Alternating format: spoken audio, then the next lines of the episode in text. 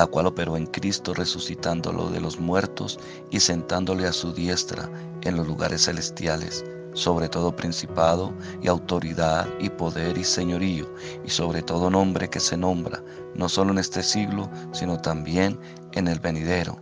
Y sometió todas las cosas bajo sus pies, y lo dio por cabeza sobre todas las cosas a la iglesia, la cual es su cuerpo, la plenitud de aquel que todo lo llena en todo.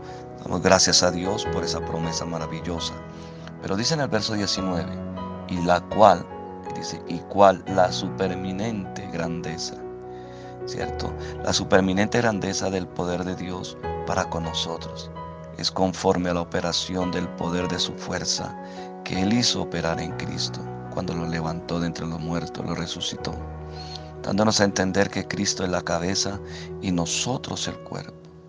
El cuerpo también participa del poder que opera en la cabeza, o sea, en Cristo Jesús, la virtud del cielo. Recordemos cuando Él dijo que Él se iba, pero no nos dejaría huérfanos, que mandaría el Espíritu Santo de Dios.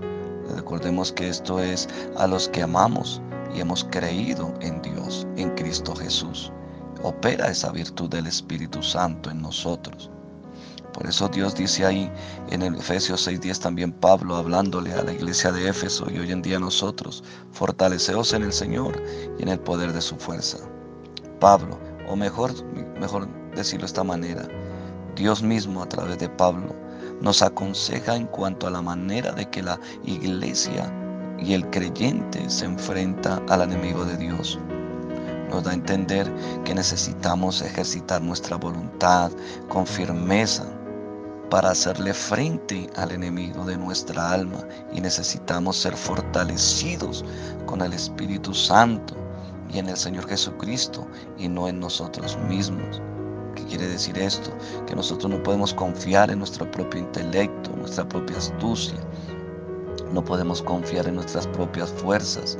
Nosotros debemos confiar es en la virtud que Dios ha dado, en la salvación que es en Cristo y el poder de su fuerza que es el Espíritu Santo de Dios, el que nos guía a toda verdad, el que nos lleva en triunfo en triunfo y en victoria en victoria.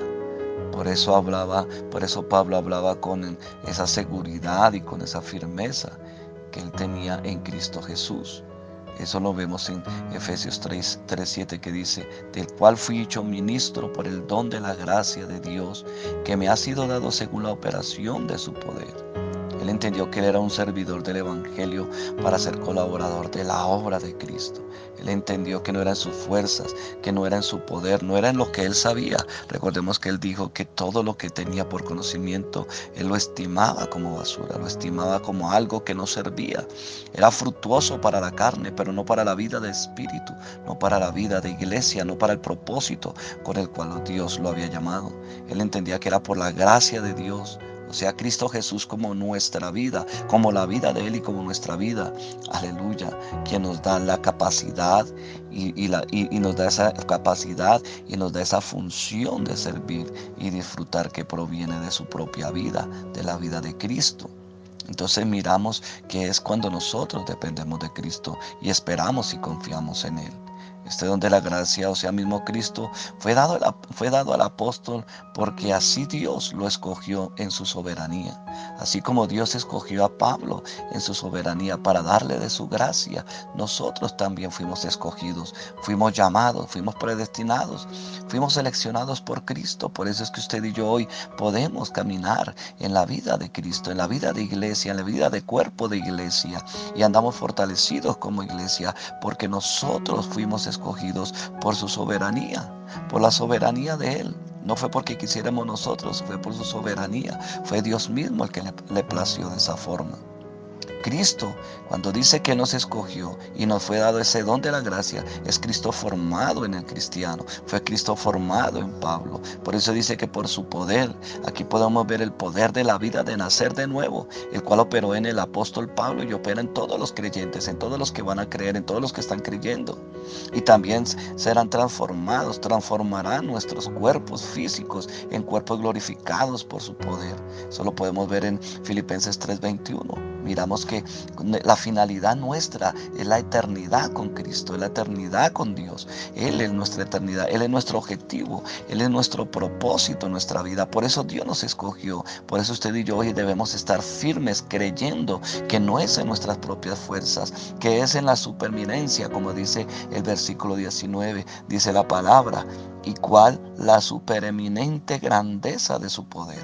Esa supereminente grandeza de su poder quiere decir algo superior, más superior, algo más elevado. O sea, mismo Cristo, mismo Dios, más alto que Él. No hay nadie, nadie puede ser más alto que Él. No hay ningún poder más alto que el de Él, sino el poder de Dios que se manifestó en Cristo por medio de su Espíritu Santo que le levantó de entre los muertos. Él transformará nuestro cuerpo, este cuerpo de humillación, Qué tremendo. Nuestra, de esta humillación nuestra para que sea semejante al cuerpo de la gloria suya, o sea, de la gloria de Cristo, por el poder con el cual también puede sujetar a sí mismo todas las cosas. Qué tremendo. Recuerde que el Espíritu Santo se movía sobre la faz de las aguas, nos dice en Génesis del comienzo de la creación. Y el Espíritu Santo descendía sobre los profetas, sobre los patriarcas, sobre los sacerdotes, sobre los hombres que le creían a Dios. Pero hoy nosotros tenemos el privilegio que somos templo y morada del Espíritu Santo de Dios. Y por eso tenemos ese poder tan maravilloso.